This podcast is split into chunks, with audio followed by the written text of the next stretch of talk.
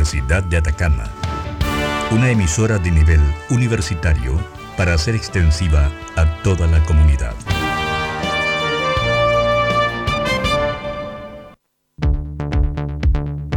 El Instituto de Astronomía y Ciencias Planetarias de la Universidad de Atacama presenta Luces en el Cielo, su reporte semanal de noticias y comentarios astronómicos con Katy Vieira, astrónoma y académica de la Universidad de Atacama, que nos trae además una agradable selección musical para amenizar este recorrido. Ya comenzamos con Luces en el Cielo.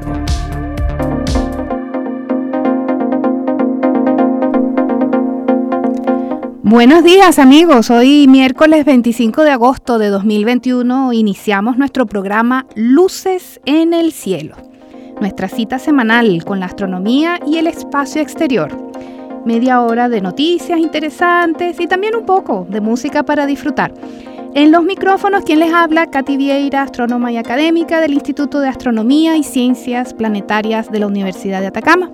En los controles, Luis Vegas, todos bajo la dirección de Juan Soto. Ya es hora de comenzar.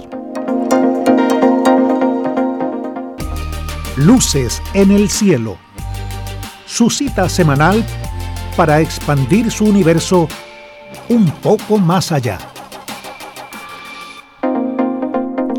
Bueno amigos, este es nuestro primer programa. Estamos muy contentos de estar finalmente al aire.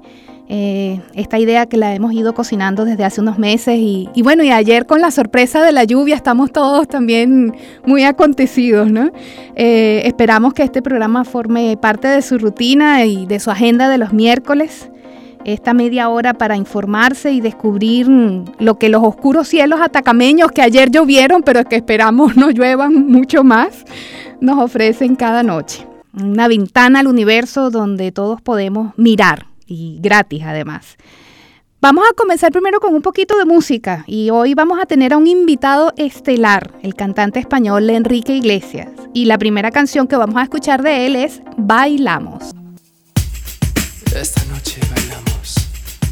Te doy toda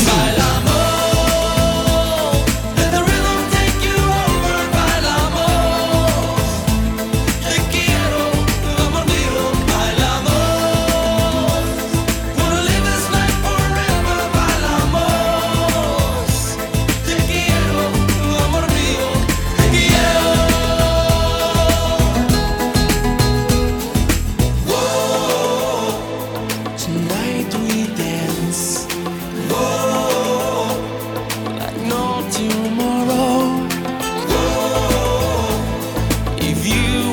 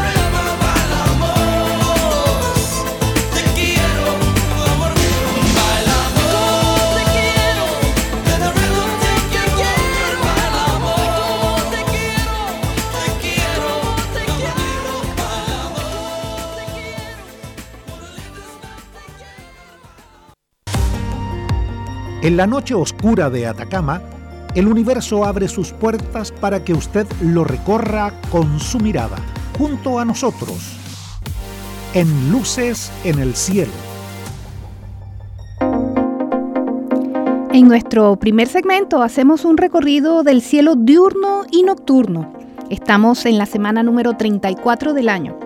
Y al atardecer, poco después de ocultarse el sol, Venus es claramente visible al oeste como un lucero brillante y mirando hacia el este a esa misma hora, verán a Júpiter muy brillante abajo y Saturno menos brillante más arriba.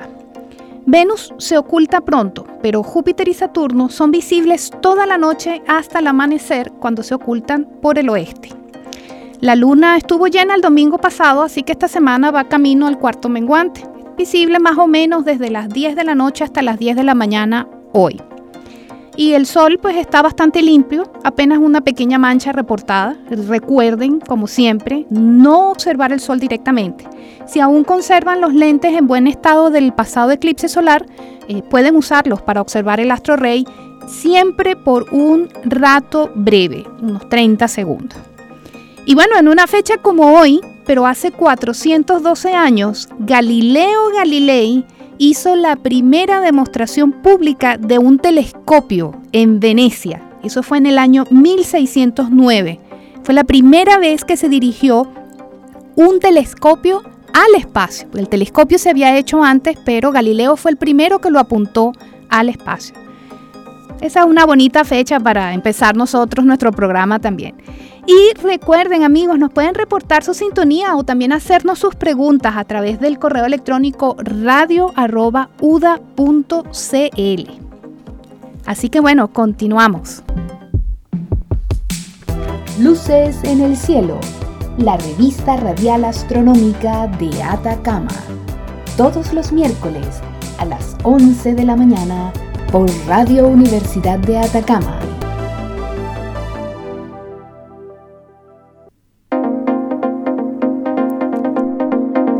Primer segmento noticioso hablaremos de las gemínidas. Esta es una popular y también peculiar lluvia de meteoros que se observa cada año a mediados de diciembre. Las lluvias de meteoros no son más que numerosas partículas de polvo que van dejando los cometas atrás en sus órbitas alrededor del Sol. Y estas partículas son atraídas por la Tierra cuando nuestro planeta cruza esos, esos rastros polvorientos. Por mucho tiempo no se supo cuál era el cometa generador de las gemínidas, hasta que en 1983, usando el satélite astronómico infrarrojo IRAS, se descubrió que la fuente no era un cometa, sino un asteroide al que se llamó Faetón. Faetón tarda 524 días en dar una vuelta al Sol y se acerca al astro rey más que cualquier otro asteroide conocido. Faetón tiene 6 kilómetros de tamaño y aunque tiene la composición propia de un asteroide, posee una órbita muy elíptica y aumenta su brillo considerablemente cuando se acerca al Sol, como lo hacen los cometas. Entonces tiene esta doble identidad de asteroide, es asteroide pero se porta como cometa. Faetón periódicamente llega tan cerca del Sol que de hecho su superficie alcanza temperaturas de hasta 750 grados centígrados. Y en esas circunstancias, que son más drásticas que las sufridas por otros cometas y asteroides, cualquier porción de hielo, de agua o monóxido o dióxido de carbono que tuviera el asteroide en su superficie ya se habría agotado hace tiempo. Entonces era una incógnita saber el aumento de brillo en Faetón, eh, de qué, cuál era la causa, porque el mecanismo que recién comenté es cómo brillan los cometas, pero Faetón se calienta tanto que ya esa posibilidad no se puede dar. Bueno, científicos de la NASA y Caltech en Estados Unidos hace poco plantearon una hipótesis respaldada por una serie de experimentos que podría resolver este misterio. La clave sería el sodio, que es relativamente abundante en los asteroides. Entonces, cuando el asteroide se acerca al Sol, el sodio se calienta, se vaporiza y sale disparado al espacio a través de grietas y fisuras en la corteza de Faetón. Y estos chorros proporcionarían suficiente impulso para expulsar las partículas y el polvo suelto del asteroide al espacio exterior. y esas partículas serían atrapadas por nuestro planeta para producir la lluvia de meteoros de las Gemínidas.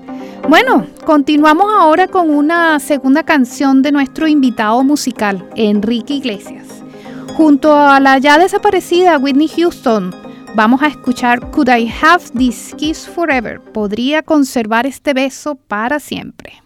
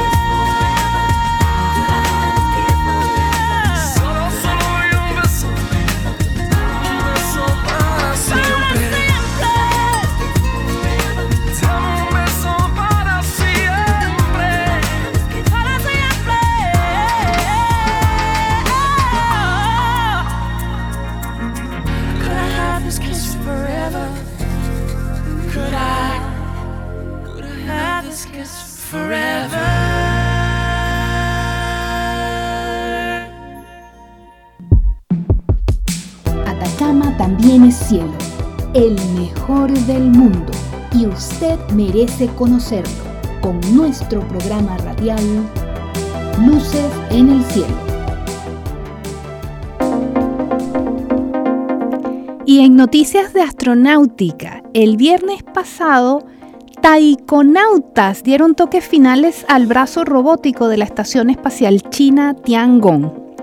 Ustedes han escuchado de astronautas y también de cosmonautas, pero desde hace unos pocos años también tenemos taikonautas, el nombre que se le ha dado a los astronautas chinos. Esta incursión que hicieron los, taikonautas es la segunda caminata espacial en dos meses que ellos han hecho y es parte del programa espacial chino, que ya ha logrado aterrizar un rover en Marte y enviar sondas a la Luna. Los chinos están cada vez avanzando más en eh, la industria aeroespacial. En junio, tres tripulantes llegaron a la Estación Espacial China Tiangong y permanecerán allí por tres meses en esa misión.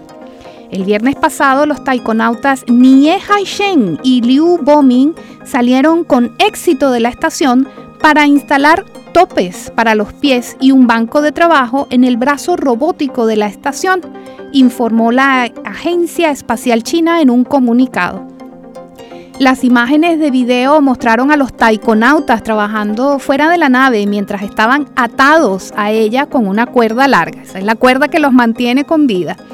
Sus tareas incluyeron trabajar en una unidad térmica y ajustar una cámara panorámica. Esta es solo la tercera caminata espacial de los taikonautas, después de la primera realizada hace ya 14 años, en el 2008, cuando Zhai Zigan convirtió a China en el tercer país en completar una caminata espacial, después de la Unión Soviética y Estados Unidos.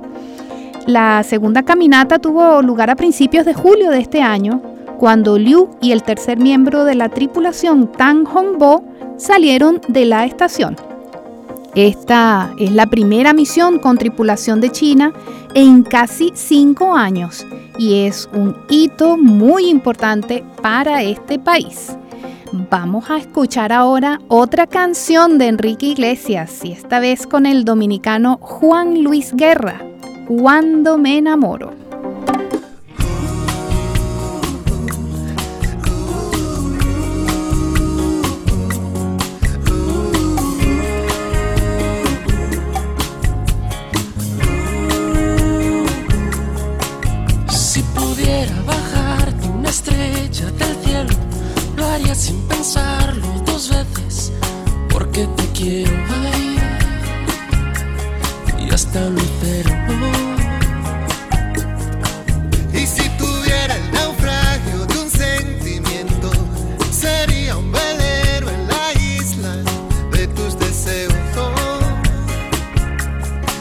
Tus deseos. Pero por dentro entiende que no puedo ya me pierdo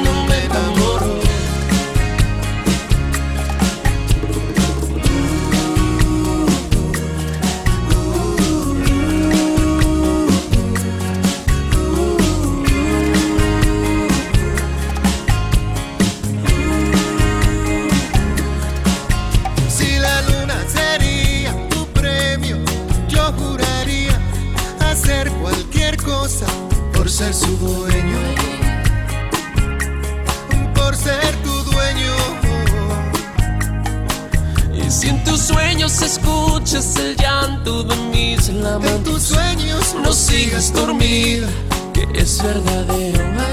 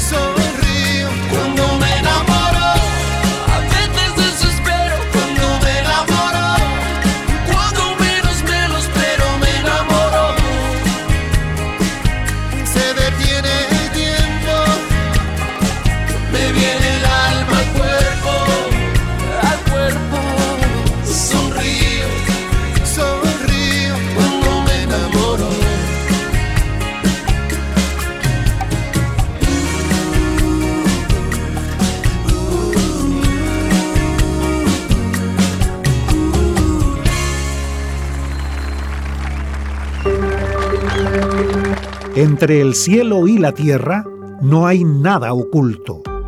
Pero más allá del cielo, hay mucho por descubrir.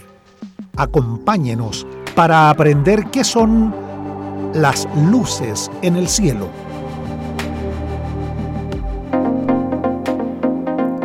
Y en más noticias, dentro de nuestro sistema solar, la agencia espacial japonesa JAXA planea traer a la Tierra muestras de suelo marciano antes que los norteamericanos y los chinos.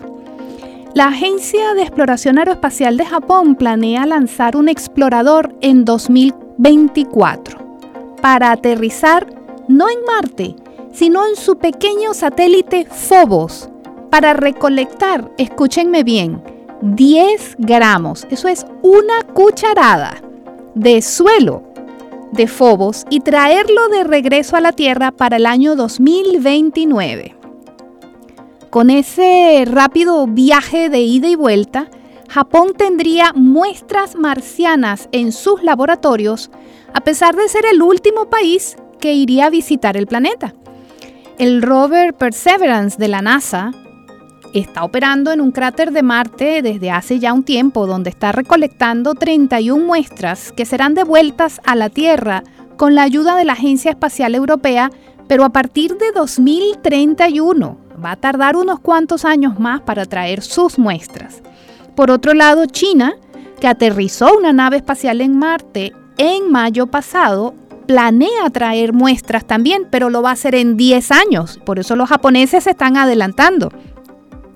Los científicos de la agencia JAXA creen que una pequeña porción de Phobos de hecho proviene de Marte y dentro de esos 10 gramos de suelo, de esa cucharada de suelo que se van a traer de Phobos, podrían encontrar hasta unos 30 gránulos de Marte, gránulos marcianos. Creen además que al tomar muestras de varios lugares en Phobos, en lugar de un solo lugar en Marte, aumenta la posibilidad de hallar rastros de vida marciana.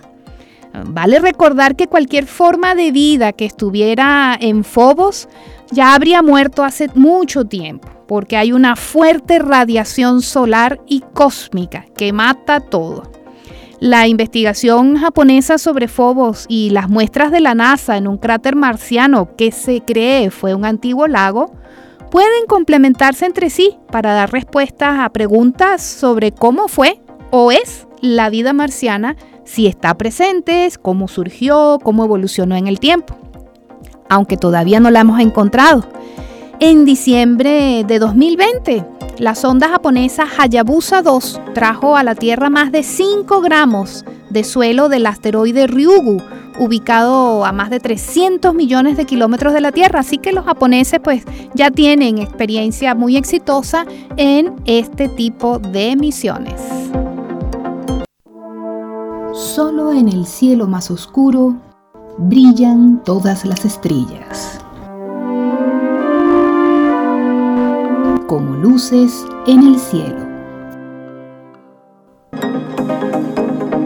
Bueno amigos, hemos llegado ya al final de Luces en el Cielo. El tiempo pasó rapidito. Este es su programa de astronomía en Radio Universidad de Atacama.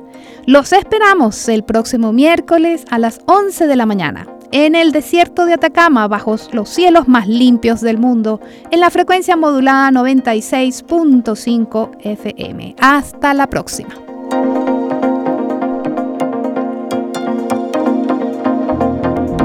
El Instituto de Astronomía y Ciencias Planetarias de la Universidad de Atacama presentó Luces en el Cielo con Katy Vieira. Te esperamos el próximo miércoles en este mismo horario por Radio Universidad de Atacama 96.5 FM. Luces en el Cielo, su cita semanal para expandir su universo un poco más allá.